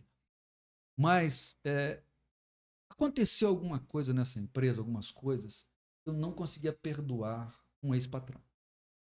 O que, que aconteceu? Ele, eu dei todas as informações, não foi só para ele, foram para os três, eu era contador da empresa. Uhum. E a gente tinha todo um esquema de controle de balanço, né, fiscal, é, vários índices, essas coisas todas, e eu apontei para eles para não tomarem uma decisão. Ele disse, eu não sou, eu sou apenas um empregado, mas eu estou apontando para vocês não fazerem isso. É o caminho errado. E eles tomaram aquele caminho e eles faliram a empresa. Mas principalmente um, não os outros dois. Eu fiquei muito magoado com aquilo, cara. muito chateado, muito aborrecido. Eu não conseguia. Toda vez que eu me lembrava dele, eu lembrava com raiva, eu lembrava com rancor, entendeu? E passou. A firma quebrou, faliu. Eu passei os meus problemas também. Os funcionários passaram os seus problemas. Fui para o Rio trabalhar. E depois do Rio, terminei faculdade de teologia, fui nomeado, estava lá em Volta Redonda, longe a. E na igreja, nessa igreja onde eu estava em Volta Redonda, nós precisamos resolver uma questão de um terreno. Vender o terreno, mas tinha alguns entraves, para poder comprar um terreno atrás da igreja para ampliar a igreja. Eu queria vender o terreno, era o meu desejo naquele momento, eu não conseguia vender o terreno por causa dos entraves. Os entraves só aumentavam, só pioravam, a gente não conseguia achar uma solução para vender o terreno. Eu tinha um comprador, o cara tinha o dinheiro, mas os entraves não conseguiam ser resolvidos. E um dia eu fui no monte, que lá tem um monte muito bacana, eu não me lembro da igreja, eu acho que é da, da igreja cristã, não tenho certeza. Eles compraram tipo um sítio, construíram igreja, um alojamento, e tem um monte de oração. Então, todas as pessoas de todas as denominações de Volta Redonda querem orar, vão para o monte, vão grupos de oração. E nós fomos um dia, nesse um grupo, uns colegas, né, alguns pastores, e fomos orar lá. E a gente estava lá orando, e estava muito bom, estava muito gostoso, aquela coisa e tal. E saiu um senhor que estava orando num cantinho do monte, assim, eu não conheço, nunca vi na minha vida. Ele saiu lá do cantinho, ele veio falar comigo, me chamou no canto e falou assim: Olha, eu não te conheço, não sei quem você é, mas Deus falou para falar com você que você é pastor e que aquele problema que você precisa ser resolvido. Os documentos, eu não sei o que, que é, mas é os documentos que Deus me mostrou, muito documento em cima de uma mesa. Aquilo que você sonha resolver ele está liberando hoje. Porque hoje ele está te liberando do peso do seu coração, daquela mágoa lá de trás. A partir de hoje, ele quer que você deixe nesse monte toda a raiva, todo o rancor que você tem, aquela pessoa que ele fez com você e os outros funcionários. E rapaz, eu desci daquele monte leve, tranquilo, em paz, Hoje eu me lembro daquilo que não me aborrece, não me chateia. Encontrei com ele um tempo atrás, aí fui lá, dei um abraço dele, gente brincou, riu, como, sabe? Que não importa mais, já passou, acabou. E quando eu desci do monte, eu fui para a igreja. Rapaz, no dia seguinte, o cara me liga e diz assim: o advogado, tá tudo resolvido, pode vender o terreno, pode passar a escritura. Então, uma experiência que eu vou te falar. Quando você sente que perdoou realmente, você se sente leve, você se faz, cara. Isso foi o meu caso particular. Sim. A paz, é uma tranquilidade que enche a gente. E você consegue lembrar o problema, mas o problema não te ofende. É como se fosse uma experiência ruim que você viveu, mas ela não tem mais poder sobre nós. De nos parar, de nos prender. Então eu entendo que essa paz, essa lembrança sem dor é uma característica de que houve perdão. E pastor. Ela vai falar alguma coisa? Respondido? Ou passou manteiga no pão? Não, tem uma mussarela já no pão. Agora, pastor, uma pergunta pro senhor. Um cristão pode morrer sem perdoar alguém? Olha, eu acredito que não. Eu volto na, na, na oração de Jesus. Jesus ensina aos seus discípulos, né? E a gente aprende com Jesus na cruz Calvário. Poxa, fizeram com Jesus, nenhum de nós suportaria. Cara, ele suportou todo o vexame, né? Aquela palavra bonita que a gente vê na ignomínia. ele sofreu a dor atroz que Jesus sofreu por nós, cara. Ele é rei, ele é Deus. Ele desceu, ele pisou na terra, ele sujou do seus pés da terra, no pó da terra, ele andou com os homens, ele foi cuspido, mas ali ele diz o que o João disse: Pai, perdoa-os. Eles não sabem o que estão fazendo. Então eu entendo que a gente não pode morrer sem perdoar. Nós podemos até morrer sem, sem é, pedir esse perdão, não dá tempo, não tem jeito. A gente tem que liberar o perdão para aqueles que nos ofenderam. Então, vamos lá então. O contrário agora. E o contrário, Davi? Davi. Ele não pediu perdão o, Fugiu o nome do cara. Urias. Ah, Urias. É isso. Sim, mas veja bem. Urias, se você lê o histórico de Urias, Urias era um cara leal, extremamente leal, um soldado de. Eu diria que um homem de caráter. Um homem que ele sabia que ele estava indo morrer, cara. Ele sabia que tinha algo esquisito. Ele sabia que ele tinha que obedecer o rei dele. Ele foi fiel. Ele foi fiel até o último momento. Ele não teve nada que ele fez de errado para merecer aquilo. Então, sinceramente, eu acho que Urias não é a questão, não é o problema aqui. Ainda é Davi. Não, então, isso que eu tô contrário. Ah. É. É o Então, contrário. Davi, quando Natan aponta para ele, ele cai em prantos, cara. Ele se desespera ali. Ele acha que ele vai morrer porque Deus vai. Ele entende que Deus é um Deus de amor, mas é um Deus de justiça. E qual é a justiça do pecado? O pecado é a morte. Porque também não foi revelado a Urias o pecado. Então, Não, Davi sim. se é. arrepende profundamente. Mas Urias ele não fez nada. E ele morre. Então ele não tem como liberar perdão para alguém. Eu creio que Urias ele não tivesse, é, vamos dizer assim, a nitidez do quadro que estava acontecendo ali. Eu creio que Urias ele não morreu com ódio da esposa. Agora o sogro dele Sim, odiou Davi tremendamente e se vingou de Davi, sim. porque ele deu aquele conselho maravilhoso Deus pra lá pros- É, né? Aquele cara ali, aquele cara é problemático e não vou Aí dizer que ele mas teve os problemas dele lá, né? Tava, sim. vamos dizer que ele tava no negativo. Não sei o que, que aconteceu depois. Tá, mas, aí você falou. Urias, eu acredito que o Urias, Urias estava tranquilo com essa situação, até pela fidelidade e o caráter desse homem. É, mas é. Você queria falar? Não, eu, eu acho que eu queria, de repente, a pergunta dele. E se quando você tem que perdoar uma pessoa e essa pessoa já morreu? Eu tenho que perdoar, eu entendo. é, você quer falar? Não? Sei. É, Eu não é isso? É, eu tava menos linha aí. se alguém Essa me linha. ofendeu, se alguém me feriu profundamente, essa pessoa já morreu.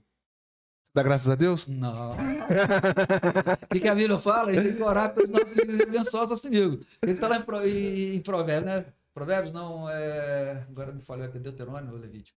Fala, você pegar o, ver o boi do teu amigo fugindo, teu inimigo fugindo, você pega o boi e devolve ele. Levítico. É, Levítico, né? Levítico. Devolve o boi para ele. Não faz nada, não. É, eu entendo o seguinte, a gente, eu já, já tive uns casos como esse, né? Nesses, nos encontros que a gente faz, esses retiros, você é, estimular a pessoa a liberar perdão, independente. Pai, ah, algo me incomoda. Fulano fez algo comigo e ele já faleceu. Independente dele estar vivo ou não, independente das consequências do, do que ele fez, eu não quero que isso me acompanhe. Quero liberar esse perdão. É porque também todo perdão ao próximo tem que estar linkado a Deus. A gente, é, exatamente. A gente precisa liberar.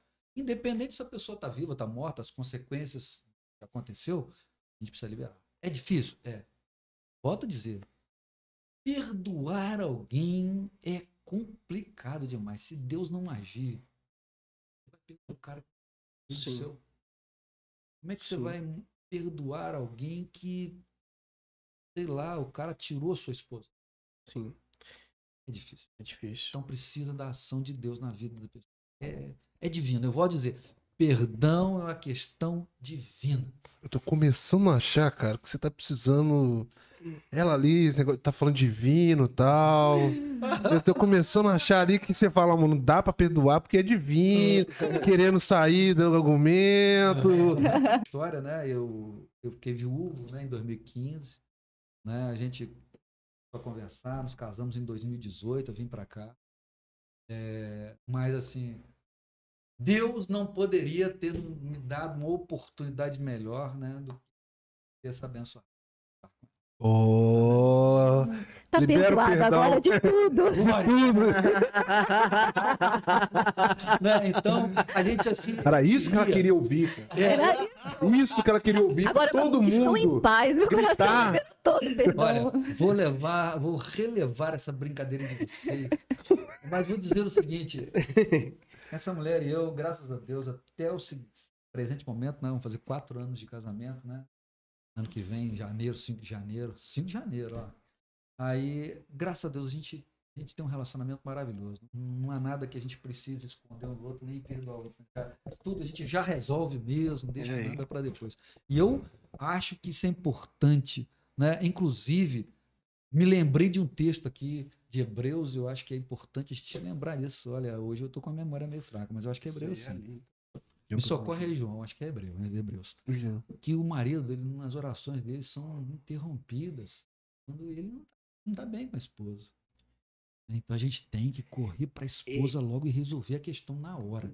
Não pode deixar passar. Se essa mulher tiver com a faca, com a panela, A gente grita de aí entra lá os escudos a da gente fé, o chama- capacidade E a gente chama até a polícia e pede perdão. Senhor, perdoa, minha irmã, perdoa, minha amada, eu fiz, eu não devia, eu tô arrependido. Pede, senão Deus vai interromper as nossas orações. E é sério agora, demais. Você falando isso, pastor, acho que relacionamento, é, relacionamento casais, casamento, Uhum. acho que aí o perdão parece que não, acho que é onde tem que mais praticar, né? Eu digo sempre para as pessoas que vão se casar, é, não querendo gerar polêmica aqui, né? Eu não, eu não vejo na Bíblia né, é, lugar nenhum onde está escrito lá assim, Deus. é, você é casada? Não, não. Você também, João? Você Só o João. Eu acho que não tem lugar nenhum lá escrito assim. é, casar com uma. Como é que é o nome da esposa? Aline. Aline. Uma bonita, né, rapaz? É, João também, né? Deixa eu dar uma média. Tá querendo passar manteiga no pão, hein? É, eu não vejo em lugar nenhum escrito na Bíblia assim.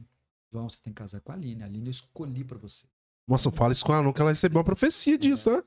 Eu também já vi muita profecia dessa. A profecia era para mim não casar, era para casar com a filha da irmã profetisa, entendeu? Olha só. E ia, Então, eu tenho muita desconfiança com esse negócio. Eu não vejo isso na Bíblia. Eu acho que Também. nós escolhemos com quem nós vamos casar. Sim, Nós escolhemos. isso é verdade. Deus aprova ou reprova. Então, eu acho que o que a gente, quando a gente se aproxima de alguém, a gente tem que pedir aprovação de Deus ou não. Eu, eu concordo. Deus isso aprova ou reprova, mas ele não foi ele que escolheu. Se não, quando houver um divórcio, que não? Deus errou, né? Se ele escolheu pra gente, senhor. Errou na escolha, né? problema aí. E o que tem divórcio em igreja hoje não está no gibi. Ah, os, Mas- entre os lá, cristãos né? são bastante. Então, essas questões aí de, de- de casamento, eu sempre digo para as pessoas: por que, que você quer se casar? Eu quero me casar porque eu amo esse cara. Aí eu falo assim: não, isso não é motivo suficiente para casar. Porque amor é verbo. Fala para 1 Coríntios 13, aquelas ações ali do amor: ciência, né, e todas as outras demais. Ali. É ação. Amor não é o que o amor diz, como di- diz James Hunter. Amor é o que ele faz. Não tem dizer que eu te quero bem se eu não faço nada para você. Se eu falo mal de você, não, eu Ah. te quero bem, cara, eu não te amo. Né? Então, amor é o que ele faz. Então, eu digo para as pessoas o seguinte: você quer construir uma relação? Um casamento bom, um casamento saudável? Você tem que ter três pilares no seu casamento ali, que é claro, não estou dizendo um relacionamento com Deus nem a vida, isso aí já está intrínseco. Mas você tem que ser humilde, reconhecer os seus erros. Você tem que pedir perdão e você tem que dar perdão. Se você tem essas três coisas no seu casamento, seu casamento vai fluir. Às vezes a gente segue a teologia do Fábio Júnior, né? Não. Carne e unha, alma Ah, gêmea, alma gêmea. abre coração. Geralmente é o homem quem tem que pedir mais perdão, né? A mulher tem Costuma que cantar mais. em ca... Ó, Costuma cantar em casamentos tem- aí, né? tem uma coisinha aí. Eu, eu digo o seguinte, cara, eu digo o seguinte, lá em casa não tem essa história, porque eu tenho muita facilidade. É mesmo de perdoar? Não, de Pedir perdão. perdão e de não causar problema pra ter que pedir perdão. Mas a mulher não ajuda, não, causar o problema? Principalmente isso. Olha só, vou te contar uma historinha nossa. Nós vamos comprar uma casa, vive negócio numa casa. Estamos procurando uma casa, andando com corretor seis meses, cara, e nada dava pra gente. Não é que a casa não agradava, não, o dinheiro estava curto. né? Aí até que achamos condições que estavam favoráveis, aí o construtor virou. Mas aí o que vocês querem? Aí ela falando, ah, eu quero ver isso, eu quero fazer. Você não vai. Falei pra você. Falei, pra mim tá bom que ela decidir. Isso é um homem sábio, entendeu? Não tem que pedir perdão de nada, cara. Faz o que ela queria, cara. Ah, João, aprendendo, João. Aline, ó. Mas aí Aline, depois. tá ouvindo aí, Aline? Ó, E depois? essa. Não fala isso, vai botar o cara. Olha, Vai botar o cara na risca. Ó, olha aí, de- depois você vê no comentário. Vou falar uma coisa pra você. Você já quebrou o cara declarando aqui pra mulher ao vivo. É. O cara nunca declarou ao vivo. Aí, já quebrou o cara. Vai ser hoje, então. Já, já falou que ó, a panela tá suja. Olha, Aí, ó. Aí agora você vê que esse assunto aí não de, de deixar na casa. Senão eu vou piorar a tua situação, cara. É. Vamos continuar aqui na questão Vamos- do perdão? Vamos falar de Vamos perdão, que é melhor. aqui. Vamos deixar Sai do foco, não. Mas eu sempre digo uma coisa também com relação a essa questão de relacionamento. É, eu trabalhei minha vida, maior parte da minha vida, né, grande parte da minha vida como contador.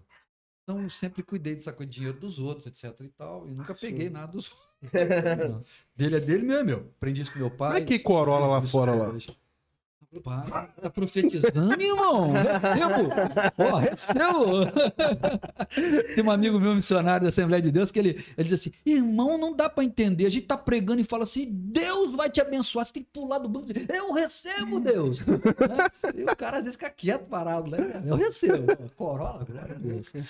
É, e eu sempre digo para as pessoas o seguinte: é importante, tanto nessa área financeira, principalmente, decida nada sozinho. Ouça a tua esposa, cara. O homem que para para ouvir a esposa, ele evita um caminhão de problemas. De falação. Não, de problemas. Na boa, quando você tem uma mulher sábia, uma mulher de Deus, ouça a sua mulher. Olha, é, eu falo isso do primeiro casamento e falo isso todas as vezes. No primeiro, né? Porque aí você apanha e depois aprende, né? Uhum. Toda vez que eu não ouvi, eu quebrei a cara. Uma Sim. vez só, aí aprendi. Não, que aí você tinha razão. A mulher, ela ajuda muito o homem. Então, ouça a sua mulher antes de fazer qualquer coisa. Nunca decida nada. Não faça nada. Não tome decisão sem ouvir a sua esposa. Vai, vai evitar de pedir perdão, né? Tem que perdoar. E a mulher também deve ouvir o seu marido, né? Tem alguma coisa aí que você. Tem alguma coisa errada aí. Eu sempre, eu sempre lá na igreja eu bato o pessoal e falo assim, irmãos, ó, o negócio é o seguinte, sabe por que, que o homem é mal amado pela mulher? Diz que a mulher não consegue se submeter a ele, tem dificuldade, porque o homem não faz o que a Bíblia diz, o que está lá em Efésios. Ame a tua mulher como Cristo amou a igreja. Vai pra cruz, se for preciso. Se você faz isso, sua mulher vai fazer a mesma coisa. Então, a gente tem essa facilidade, né? A gente conversa sobre tudo, não fazemos nada sem discordância. Ela tem as minhas senhas de tudo, eu tenho as senhas dela. Mas é do cartão de crédito? também. Também. Do Nubank? Não só a senha do cartão, como ela tem os cartões dela. Ah, E eu digo sempre, o pessoal, eu brinco assim, poxa, rapaz, eu não sei o que fazer mais para agradar essa mulher. Dei um carro para ela, o carro tá no nome dela, a moto tá no nome dela. Ah, O então, dinheiro tá no nome dela, tá tudo no nome dela, rapaz. Não tem mais. é, pô, vai vendo. Isso não é de perdão, Pô, né? dá certo, né? Viu como é que é fácil ser perdoado, ó? É, É. é só fazer isso. Mas perdão realmente, é, fora as brincadeiras, é um ato Sim. muito difícil. Muito delicado, a gente tem que pedir muito a Deus. É aquilo que eu, é, eu gosto sempre de dizer. Se você tem acesso, se você pode olhar, pegue esse livro do David Coffield, pastor David Coffield, que ele fala sobre essas questões de perdão. E ele ensina Sim. os sete, é, os sete choros de José. São sete fases, sete momentos da nossa vida. Se a gente conclui aquele processo, a gente vai entender e vai ter facilidade de perdoar. Ao final dos sete. Não antes. E no primeiro passo, eu só queria citar o primeiro passo, o primeiro choro de José ali. O primeiro choro de José foi ele viu os irmãos. Quando eles foram apresentados diante dele como mercadores, como pessoas vieram comprar. José, naquela hora, ele pediu licença e saiu. Foi lá atrás na sala, chorou, urrou, gritou. O que, que José está com vontade de fazer naquela hora? Vai matar os irmãos dele. Não é a primeira coisa que a gente sente? Sim. Alguém fez algo ruim com a gente. Só que a gente não assume. Eu sou crente. Eu não posso sentir raiva. Eu não posso ficar com raiva dele. E aí eu volto Outra lá. coisa é tentar esconder a raiva, né? É. É. Irai-vos e não pequeis. Ah, tipo. Então a gente precisa pôr isso pra fora. Eu nunca vou perdoar alguém se eu não admitir que eu sou humano. E eu tô com raiva. Eu tô com raiva que a Ah, pessoa o, fez comigo. o Elbit. O, Então eu preciso admitir isso. É o primeiro passo para que eu possa perdoar alguém. Sim. O João te fez mal? Não, não. Tô, tô tranquilo. Tô É. com raiva dele, não. Mas por que- dentro tá ali. Já matou ele já por dentro. Agora vamos. Muita gente na igreja matou alguém e não foi com arma nem com violência, mas matou espiritualmente lá todo dia. Você- olha, eu vou dizer para vocês, a gente canta coisas na igreja. A gente canta coisas na igreja que são música vingativa. Aquela, aquela sabor de mel? É bonito, né? Faz não, minha esposa canta direto. Ô, Aline. Vou ficar íntimo da Aline agora.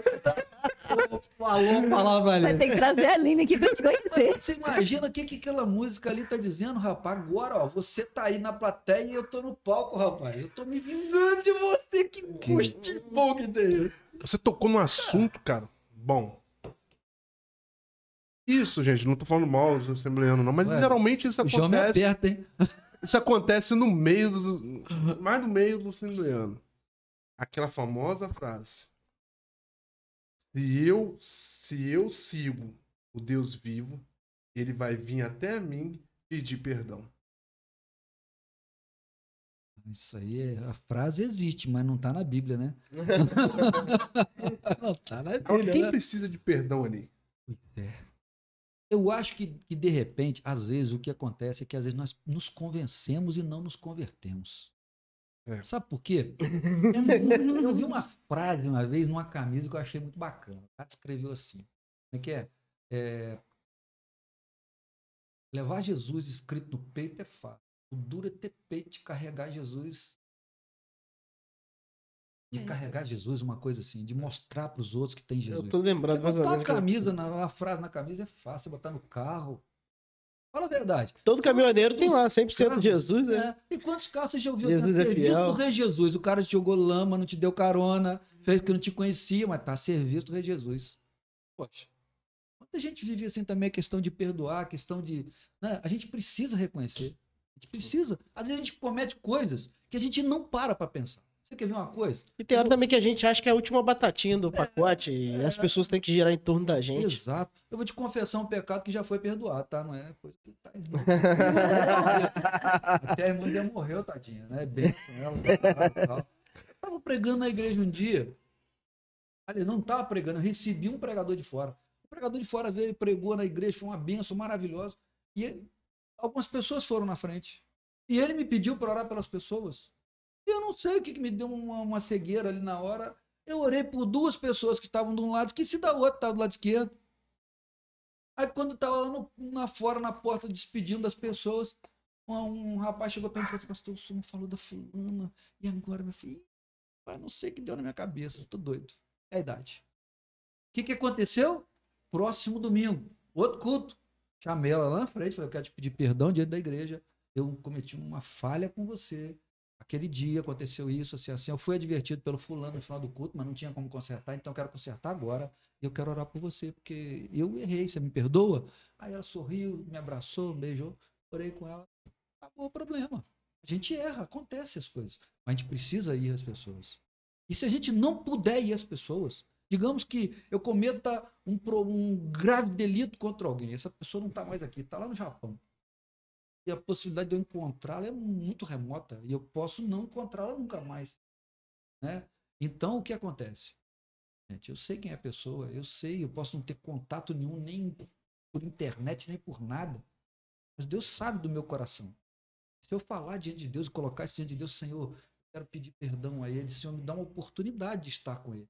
Mas se isso não acontecer, Senhor, som do meu coração, som da minha mente, né? som dos meus pensamentos, né? a minha razão. Eu estou entrando diante da tua presença em razão e não por emoção.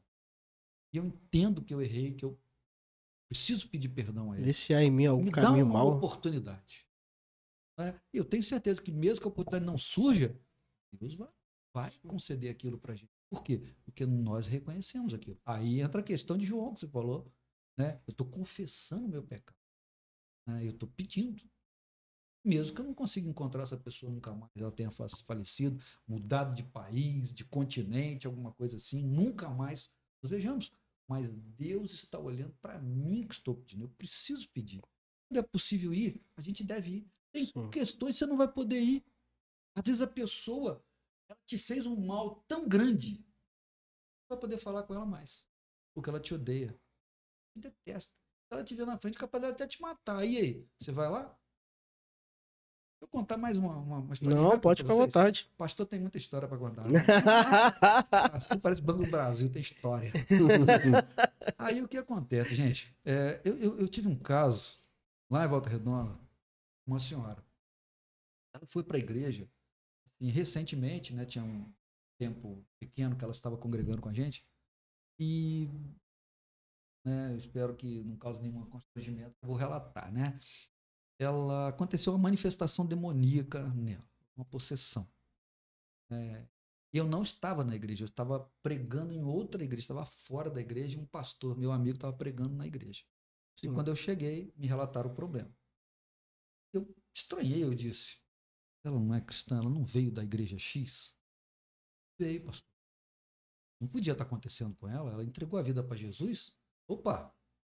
A lei da física, nesse caso, serve para a lei do espírito também. Ué. Dois corpos podem ocupar o mesmo lugar, o mesmo espaço, ao mesmo tempo.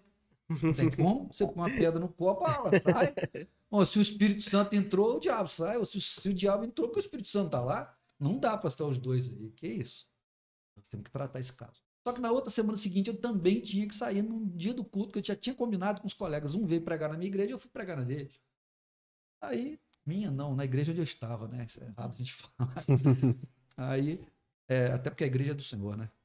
Então, fui lá novamente. Quando eu voltei, me relataram o que aconteceu novamente. Aí, na outra terça seguinte, que eu estaria no culto, era um culto de oração, de libertação.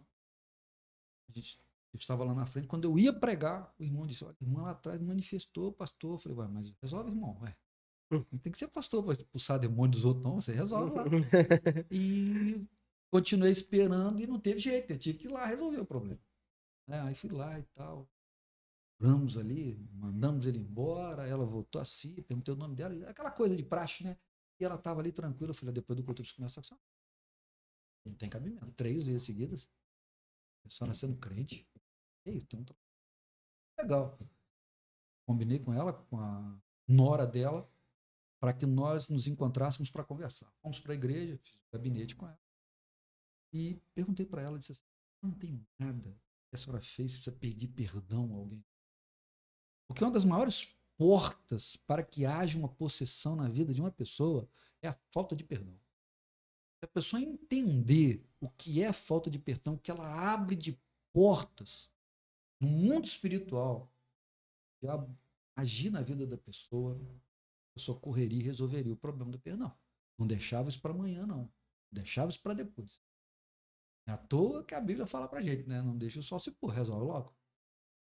Então, falei com ela e ela disse para mim: não, não tem ninguém, eu amo todo mundo, eu gosto de todo mundo, dou bem com todo mundo. Falei, a gente insiste quando você entende de Deus que tem algo errado ali. Né? A gente insiste e diz assim, certeza. Ninguém na família, um amigo. E ela, só o meu genro. O genro, peguei um facão de queria matar ele. Ah. Vou fazer o seguinte, eu tenho certeza que existe mais coisas aí. Mas como pastor da ovelha não tem muito crédito, vou levar a senhora junto com a irmã, Nora, vamos lá no pastor falando de tal, ele é meu amigo, ele gosta muito desse trabalho de libertação. Eu confio nele. Vamos lá? Vamos. Cheguei lá, não contei nada para ele, né? E pastor, colega, amigo, né? Levi o problema, mas não falei do problema. Veio lá, cheguei e falei, ah, nós queríamos estar orando com ela aqui, queria sua ajuda. Um caso mais na sua área e tal.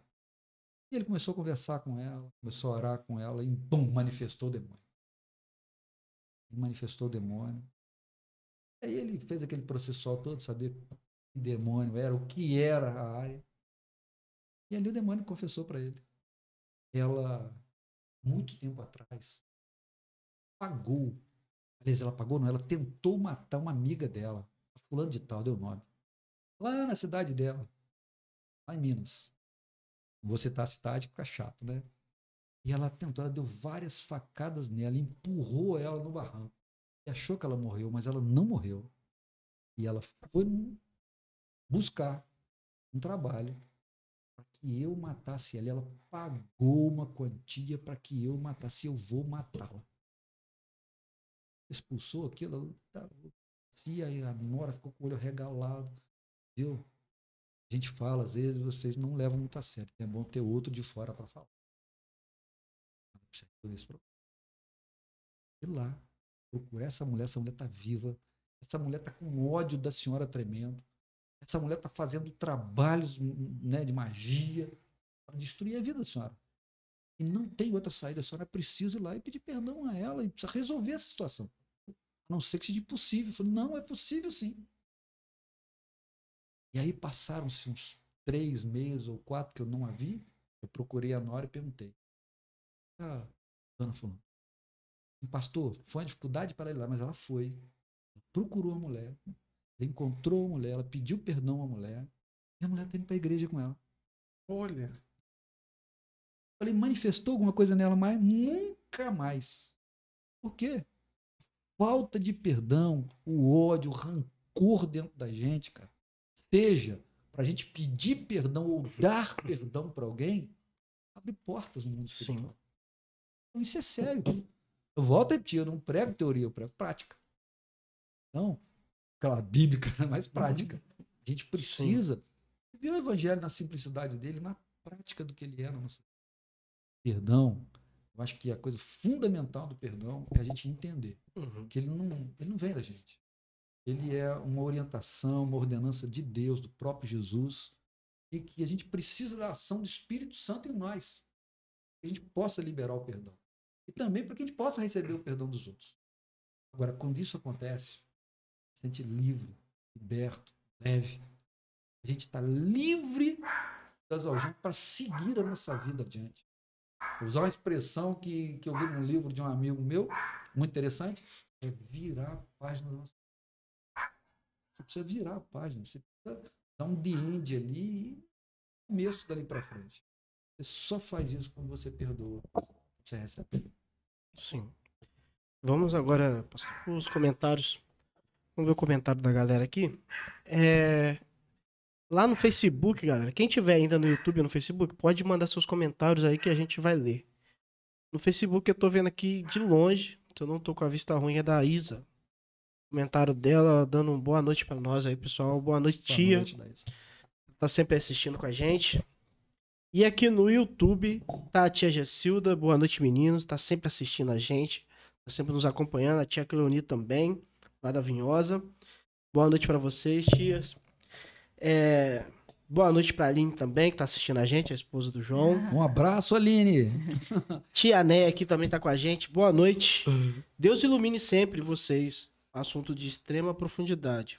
Para mim, cristãos que não perdoam precisa rever, pois tem algo errado. Não é, não é, não é pastor que fala, mas a palavra é de Deus. Exatamente. Que eu adero, né? Quanto mais a gente aproxima de Deus, quanto mais íntimo com Deus, a gente aprende a perdoar. Incrível, é uma experiência tremenda. Já vivi uma situação assim, para mim foi maravilhoso. Maravilha. É, Pri, falando aqui. Só quem experimenta o perdão é quem entende essa leveza que o pastor está falando. É, Aline, ou você perdoa ou você adoece. Certeza. É? Eu acho que erramos por pensar no outro sobre o perdão, que o outro tem que perdoar. Quando a gente reconhece que eu somente eu, estando certo ou não, preciso perdoar, em obediência a Deus. É, a gente acha que também tem que mais cuidar dos nossos, né? Na nossa trave, no nosso olho, né? É verdade. Deixar um pouco. É muito fácil a gente acusar, né? Apontar uhum. o dedo. Que às vezes a gente, a gente tá... tem que lembrar de uma coisa, né? Quando eu aponto para você o meu indicador, tem um para Deus e três para mim, olha só. Uhum. A gente às vezes fica aí. Você não para pra pensar nisso. Você viu não. fulano, fulano não tá perdoando fulano, Exatamente. fica tomando conta disso. E a Aline agradeceu ao pastor pelo elogio. É, e mandou o João anotar aí. Anota aí, João. Tudo que tá aí falando. Aí a Pri falou que o João tá lascado e eu sou do time hashtag time Aline. Quem é, quem é do, hash, do hashtag time Aline, manda aí. E a Aline mandou um trechinho da música. Vai lá e pega quem falou da minha vida, avisa que eu estou de pé. a Aline canta pro João isso, né? Olha todo, todo dia aí, todo... É brabo. Aí você quer que eu libere o perdão. Aline. Tem que liberar. É o mandamento. Essa vai para você agora, Aline. Eu não te conheço pessoalmente, mas creio que você é uma pessoa de Deus, maravilhosa. O João é um homem abençoado ter sido casado, estar casado com você, né? Deus abençoa a vida dele através de você, com certeza. Olha como é que estou te ajudando. Mas tenha paciência com o João. O João também é homem de Deus, é um cara bom, bacana. Hashtag apoia o João. Aí, ó, João é nota 10. Hashtag João aí, ó. É nota 10, hein? Aí a Pri, tem caso, tem também o caso quando alguém tem algo contra mim. Bíblia não diz pra eu esperar esse alguém me procurar e pedir perdão. Hum. Na verdade, é pra eu procurar e me acertar com essa pessoa. Eu devo ir. É essa aquela questão da Bíblia fala que a gente tem que procurar o nosso irmão. E é incrível, cara. A gente só toma os caminhos errados. Verdade. A gente conta pra todo mundo o que, que aquele irmão fez pra gente, mas não conta pra ele. Verdade, falar até da oferta. Que se você tem, um irmão tem alguma coisa contra Sim. você, antes de deixar a oferta, né? Deixa, é, deixa a oferta, não entregue ela, vá até a pessoa, se reconcilie com ela. E então depois você entrega a oferta no altar. É, isso é interessante a gente lembrar desse texto. Isso vê o peso da prática porque ele não está falando só de uma questão de oferta material. né? É. Mas é a nossa adoração, a nossa entrega para Deus, né? Como é que nós vamos nos entregar completamente a Deus se nós não conseguimos perdoar o que os outros nos fizeram? Existem muitas questões, né, de, principalmente, de pais e filhos.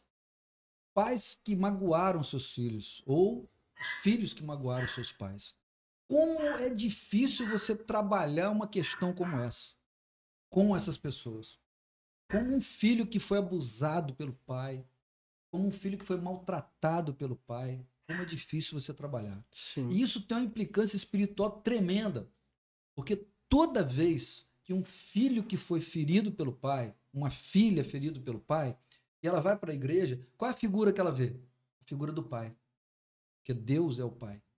Toda vez que a gente toca nessa situação de relacionamento de Deus conosco, de pai e filho, a pessoa que foi ferida e ainda não perdoou, ela a gente mexida de novo. Isso é um sinal de que ela precisa tratar isso. Uhum. E ela precisa resolver isso. E a Pri que é, é a Bíblia também diz que, que depender de mim, devo viver em paz com todos os homens. Isso que quer dizer que evitar mágoas e também perdoar as pessoas, certo? Com certeza. É, Eu não conheço a Pri também aí. Pri. né? Pri. É Priscila o nome de dela. Priscila, A né? gente chama ela de Pri. Mas Pri é. o- Vamos falar Priscila então, né? Priscila, porque eu não conheço. Depois eu conhecer, eu chamo pelo apelido. É minha madrinha de casamento. É? É. E aí, ó, Priscila, você vai Por isso que ajudar. ela falou João e a que é-. Falar nisso, falar nisso. É time Aline. Pri, eu já vou pedir perdão pra você que no dia que você veio aqui, eu não estava. Libera o perdão aí, hein? a Pri questionou isso, que o João não veio no Esse dela. texto é um texto muito interessante também. Eu até a gente é muita coisa para falar em pouco tempo, né? E o tema é, ele é muito assim, Amplo. interessante, amplo, né? Que dá Sim. para trabalhar muitas vezes, né? Até acho que um único encontro é pouco para isso, né? Pode se até trazer testemunhos. Senti um desejo de querer voltar, ó. Lá no fundo. Senti, cara. Gostou da ideia. Gostou. João não é fácil. Mas vamos lá. Perdoa, perdoa. Eu vou liberar perdão. Nós vamos ter depois uma ceia aqui entre nós. Aí o que acontece? Esse texto que a, que, a, que a Priscila colocou é muito interessante, né? Tem de paz com todos o que depender de vós. Às vezes, queridos, tem coisas que não dependem de nós. A gente precisa lembrar essa outra face da moeda. Quando Jesus diz isso, a gente tem que ficar em paz numa situação que não depende de nós. Às vezes nós queremos a paz, mas os outros querem a guerra. Então nós temos que estar distantes desse relacionamento, né? É, Sim. a gente precisa se afastar de algumas pessoas porque não depende da gente. né? E a gente, naquilo que depende da gente, ótimo. Mas tem coisas que não dependerão de nós. A gente precisa pensar isso também. Sim. Aí a Aline aqui falou o testemunho do senhor que deu aí tremendo da, da mulher e falou sobre aí, ó. É muita paciência, pastor. Não vou te A levar na do paciência gera Gomes. esperança. Eu não vou te levar na do Gomes final de semana, não, hein? Ó, ó, Ó, procure a paz, Aline. então, pastor, agora é a hora. Quem quiser mandar comentário ainda, mande aí. Se você é novo aí que tá assistindo a gente, se inscreva no nosso canal, compartilhe e Vai mandando comentário que a gente vai ler. Pastor, a gente Olha, tem um. Deixa eu só falar uma coisinha rápida. Eu encontrei aqui o, o Ah, artigo. Eu queria citar, depois eu mando, você me dá, eu mando teu WhatsApp para você deixar disponível para quem quiser dar uma olhada. Ele é de um de uma pessoa ligada a essa área de psicologia, né? Ele define o artigo assim: é um caminho psicológico e espiritual para se livrar de um fardo muito pesado. Ele dá os 12 passos para aprender a perdoar, que a gente precisa saber. E não dá tempo de colocar tudo aqui, né? É um psicólogo canadense, Jean é, Mumborghetti, né? não sei se a pronúncia está correta, né? mas é um livro, Como Perdoar. Esse livro está disponível também, foi publicado em 92. E ele diz aqui, eu vou só colocar seis coisas rápidas para ele que ele coloca, ele diz assim, primeira coisa, condição prévia para perdoar, decida não vingar-se, dando fim à ofensa. Primeira coisa, é você que põe o ponto final na ofensa que fizeram a você. Põe o fim. na ofensa. Uhum. Melhor não cantar sabor de mel. né? Aí ele fala da fase emocional, do caminho do perdão, né? Só vou ler alguns aqui. Ele diz assim: reconheça a sua ferida. Do choro, da tristeza, da raiva, né, da ira. Reconheça o que você é humano e está sentindo aquilo. Você não vai ser descrente ou menos santo porque você está sentindo, você está mal, não. É por isso que muita gente hoje está em depressão, porque não vê sua humanidade acha que é super-herói. Não é.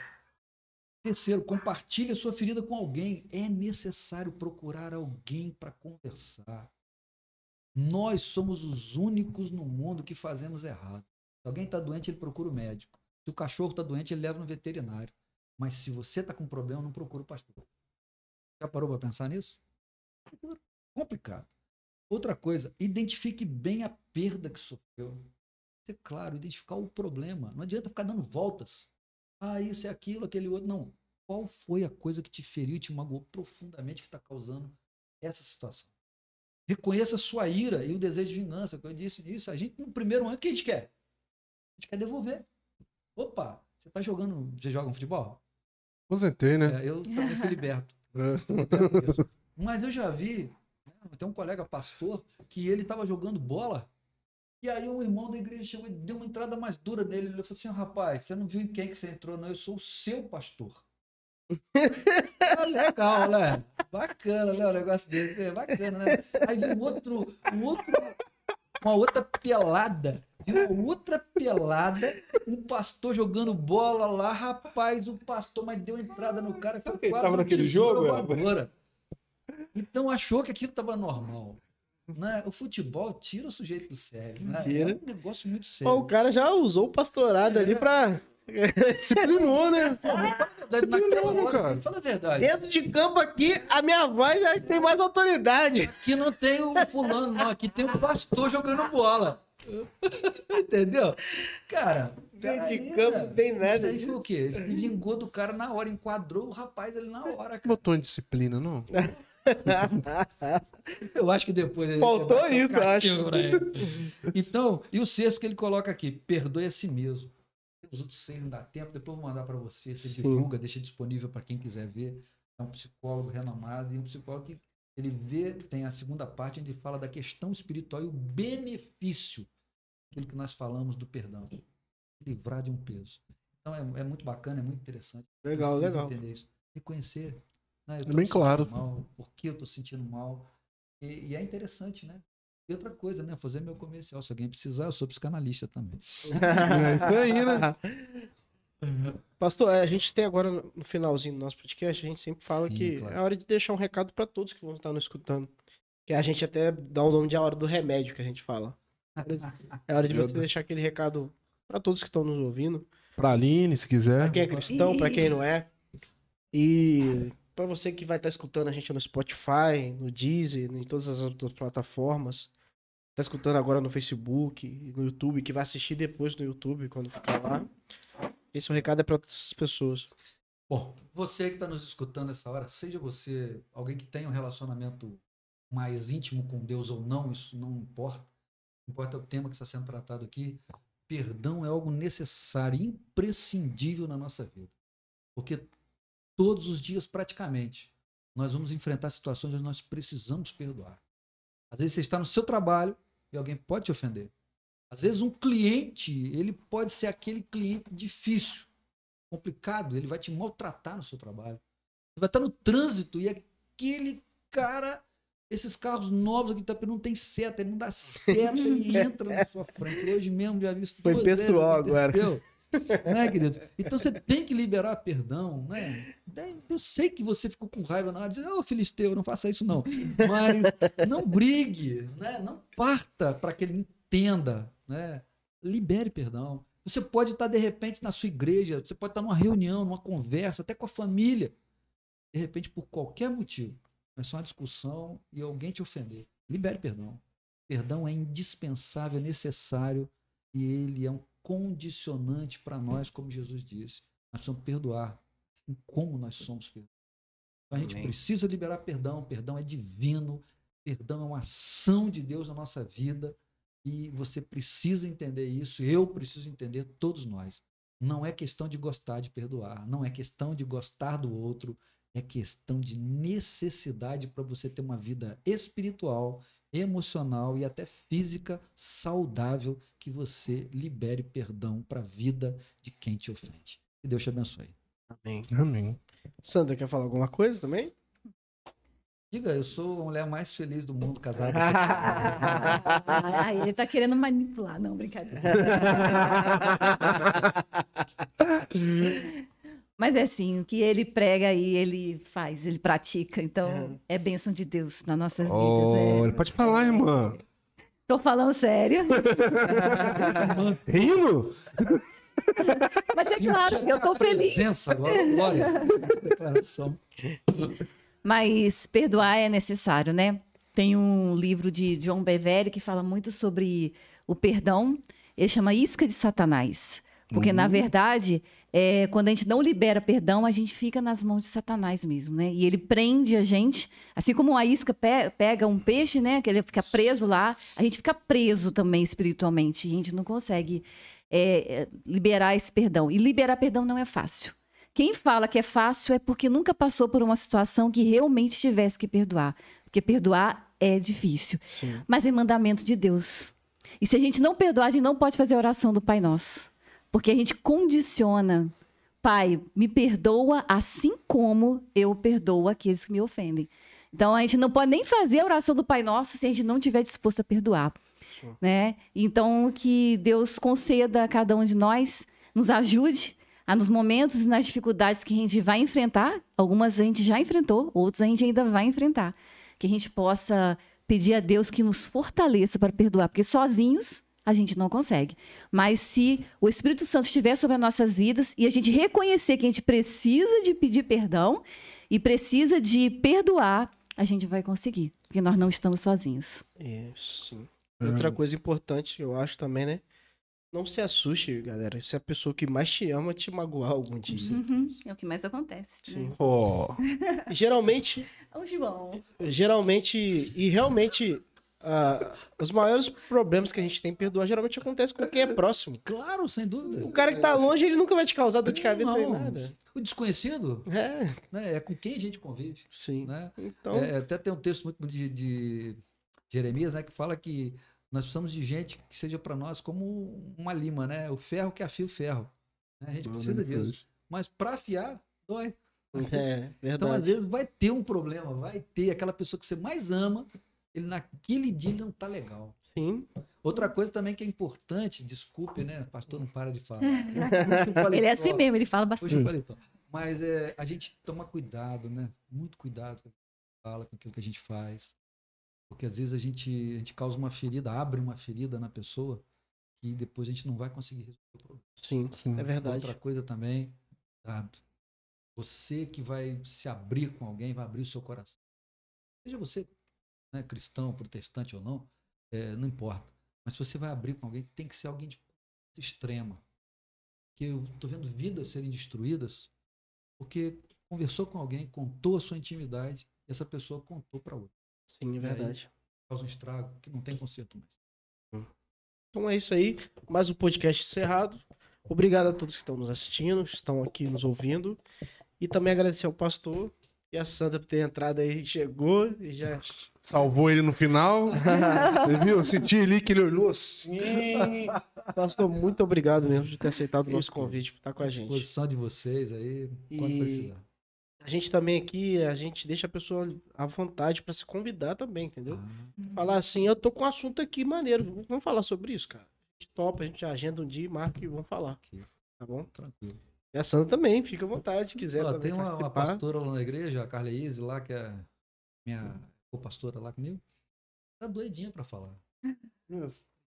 Pode convidar, que ela trabalha com jovens. É, E, legal. ó, bacana, psicóloga também. É legal. Então, é tranquilo, gente. Se você depois passar o contato, Passa assim, passa ela vai assim. brigar comigo que eu passei. que você falou isso?